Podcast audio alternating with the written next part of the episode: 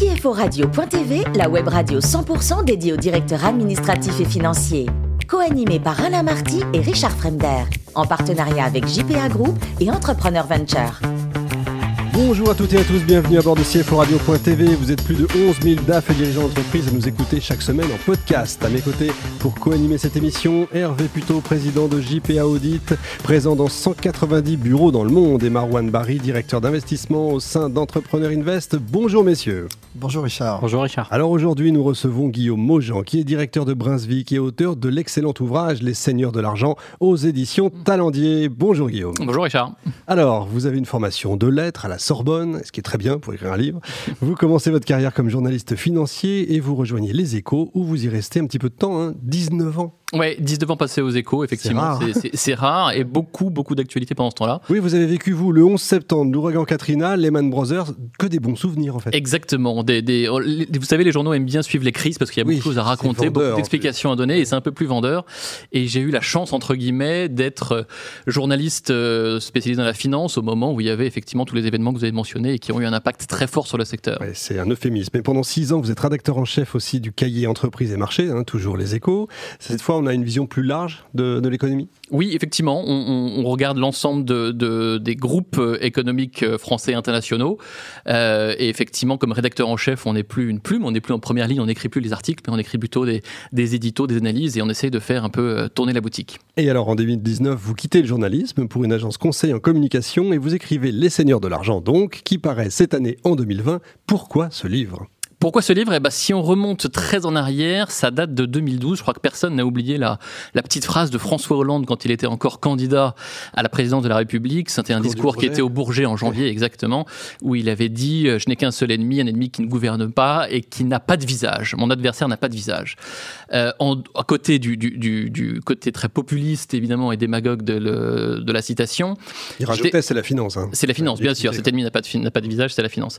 Euh, et eh bien, en dehors, de, en dehors de ce côté très très très démagogue, très démago, j'ai voulu euh, lui prouver l'inverse en quelque sorte, puisque moi j'ai passé 20 ans comme journaliste à suivre euh, les financiers et j'ai vu beaucoup de visages de la finance. J'ai rencontré beaucoup de, de, banquiers, de traders, banquiers de terrain, banquiers d'affaires, euh, directeurs financiers aussi, et qui avaient tous un visage qui était fait effectivement de, de, de personnalités, de, de, de personnalités plutôt fortes, généralement passionnées par leur métier, et qui en parlaient très bien. Donc j'ai voulu raconter au fond une histoire incarnée de la finance en faisant un voyage dans l'histoire en partant depuis euh, la Renaissance, les Médicis, pour aller jusqu'au créateur du Bitcoin. Donc 500 ans de, euh, de voyage à travers la finance et à travers des portraits surtout, des personnes qui, qui racontent cette histoire de la finance. Sacré personnage, Hervé.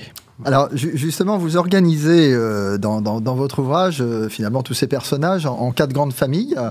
Euh, une question, ça, ça, a été quelque chose d'assez euh, naturel d'avoir ces quatre familles ou il y a eu des hésitations euh, Alors il y a eu beaucoup d'hésitations. J'ai voulu sortir de l'ordre chronologique et j'ai voulu effectivement faire des, des thématiques, des, ce que j'appelais des familles.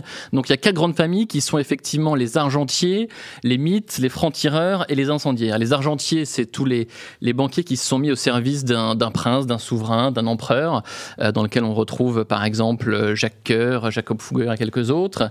Les mythes, ce sont les grands noms de la finance. Dès qu'on prononce leur nom, on pense immédiatement à la finance donc Rothschild, Baring, JP Morgan.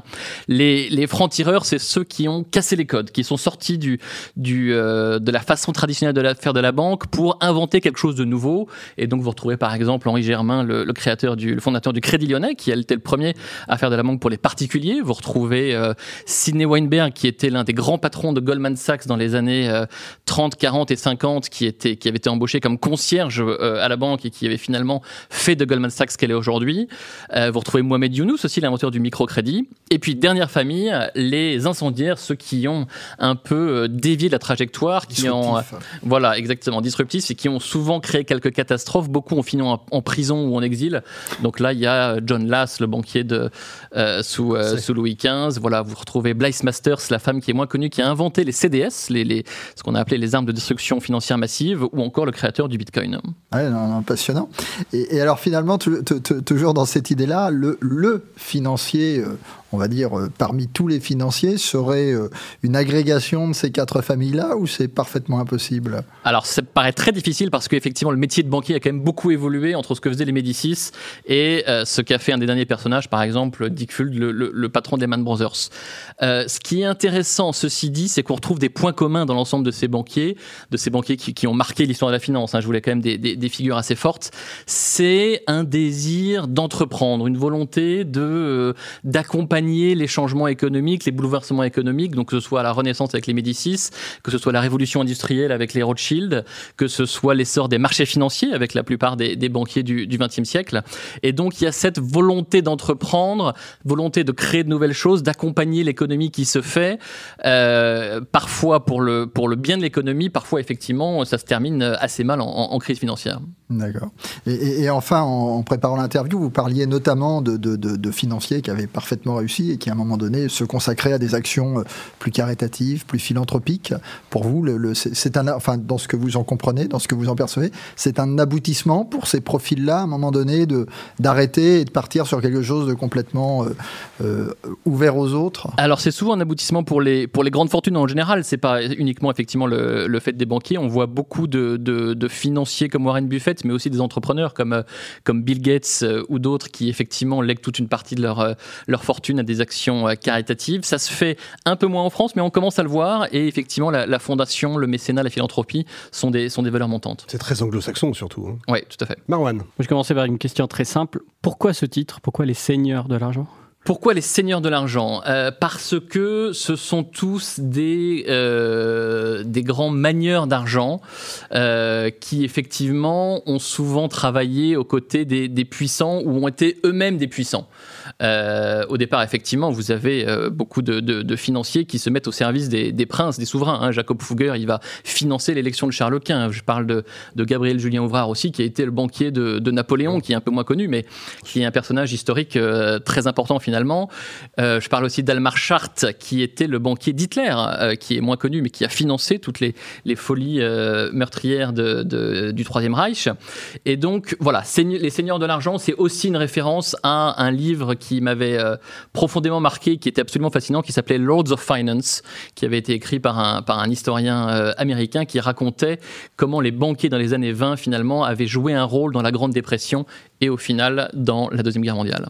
D'accord. Est-ce que vous pensez qu'aujourd'hui, euh, les banquiers pâtissent toujours d'une image plutôt négative euh, auprès du grand public Alors oui, elle est euh, peut-être un peu meilleure que celle des, journalistes, mais effectivement, ils doivent pas être très loin quand on interroge les Français des percepteurs d'impôts ou des, des croque-morts ou des politiques, effectivement.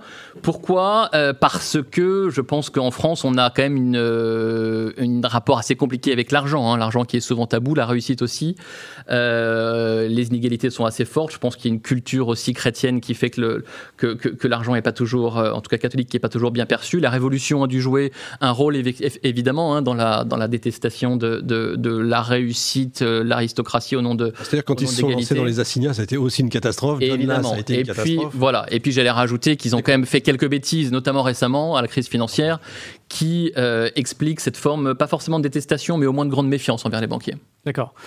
Euh, je vois que vous citez aussi Satoshi Nakamoto, fondateur présumé du Bitcoin. Pourquoi? C'est pas plutôt justement le l'anti-banque ou l'anti-système Si, exactement. C'est un peu le, la banque sans les banquiers, le, le Bitcoin. Et donc j'ai voulu quand même finir sur cette note-là pour euh, euh, montrer à quel point la, la, banque évoluait et que peut-être la banque risquait de, de, pas forcément de disparaître, mais d'évoluer vraiment dans, la, dans sa façon de, de, fonctionner.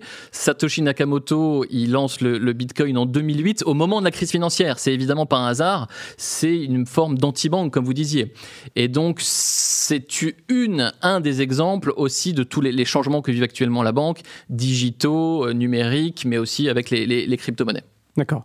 Une dernière question. Est-ce qu'il y a des femmes banquières qui ont marqué l'histoire? Alors il y en a oui, il y en a pas assez. Euh, je vous avoue que quand j'ai lancé l'ouvrage, j'ai voulu essayer de, de, de, mettre le plus de, de femmes possible. Euh, avant le 19e siècle, il y en a quasiment aucune qui, qui, qui a été des, enfin, dans les grands noms de la, finance, ceux qui ont véritablement marqué l'histoire. Donc il y en a quand même deux euh, au 20e siècle. Martano qui était la banquière euh, des années folles, qui avait euh, été connue une ascension fulgurante, une des seules femmes admises à la bourse. ça s'est mal fini malheureusement, elle a fini en prison, elle s'est suicidée en prison. Et puis Blythe Masters que j'évoquais en début d'émission Blythe Masters, qui est l'une des grandes figures de JP Morgan, la fondatrice, des, la créatrice des, des crédits défaut de swaps qui ont, euh, qui ont largement euh, connu leur essor dans les années 90 et qui ont joué un rôle important dans, le, dans les différentes crises qu'on a pu connaître. Alors Guillaume, vous avez une maison de famille en Bourgogne, je crois, et votre vin préféré, c'est? C'est le Fissin, effectivement, un vin pas toujours euh, très connu, mais que j'apprécie beaucoup. Effectivement. Est-ce qu'à Paris, vous avez un restaurant Vous pouvez nous conseiller comme ça? Alors, Parce que je sens que vous aimez manger. Quand Oui, vous avez raison. Oui, ça se voit, malheureusement. Non, j'ai pas dit ça. euh, deux restaurants très rapidement. Un, un, un assez chic, qui est l'Oiseau Blanc, qui est le restaurant à la terrasse du, euh, de l'hôtel Le Peninsula, qui a une vue absolument magnifique. Et il y a une réplique de, de, de l'Oiseau Blanc. C'était l'avion le, de Ningesser et Colli, qui ah malheureusement a fini dans, dans l'Atlantique. Euh, la vue est magnifique et la cuisine est splendide. Et puis pour les, les, les plus petites bourses, le Gavroche, qui est rue Saint-Marc, un restaurant typiquement français, qui a un peu souffert ces derniers mois. Donc euh, voilà, un petit soutien à, à, mon ami Nicolas. Donc il finit pas dans le ruisseau, tout va bien. Vous avez été marqué également par l'Algérie. Vous avez visité ça, je crois. Euh, en... Oui, effectivement, voyage en famille. On est allé euh, deux fois en Algérie l'année passée et l'année d'avant encore, 2018 et 2019. C'est des voyages extrêmement marquants parce que on est d'abord touché par la, la gentillesse, la prof, enfin, profonde gentillesse des, des gens qui vous accueillent et qui sont ravis de faire connaître un pays qui n'a pas beaucoup de touristes et puis des lieux, des paysages absolument sublimes de euh, Oran à, à, Alger. On est allé dans le désert aussi à Timimoun. C'était des souvenirs vraiment inoubliables. Et enfin, vous soutenez l'association OEVI. Qu'est-ce que c'est que cette association? Alors l'association OEVI, c'est une association effectivement qui a été qui a été créée par un ami il y a quelques années, Philippe Deroux, euh, qui apporte de l'eau potable dans aux populations les plus fragiles et les plus défavorisées dans, dans un certain nombre de pays aux Philippines, euh, au Bangladesh, euh, en Afrique. Et c'est vraiment fondamental parce que c'est l'une des, des, des, ressources essentielles, évidemment, quand on n'a plus rien. Avoir un peu d'eau euh, courante à, des sommes modiques, c'est très important. Elle a besoin de fonds, donc c'est vraiment une belle association. Merci beaucoup, Guillaume. Je rappelle le titre de votre ouvrage, Les Seigneurs de l'argent, des Médicis au Bitcoin chez Talendier. Merci également à vous, Hervé et Marwan. Fin de ce numéro de CFO Radio.tv. Retrouvez toute notre actualité sur nos comptes Twitter, LinkedIn, Facebook, bien sûr. On se donne rendez-vous mercredi prochain, 14h précise, pour un nouvel invité. L'invité de la semaine de CFO Radio.tv, une production B2B Radio.tv en partenariat avec JPA Group et Entrepreneur Venture.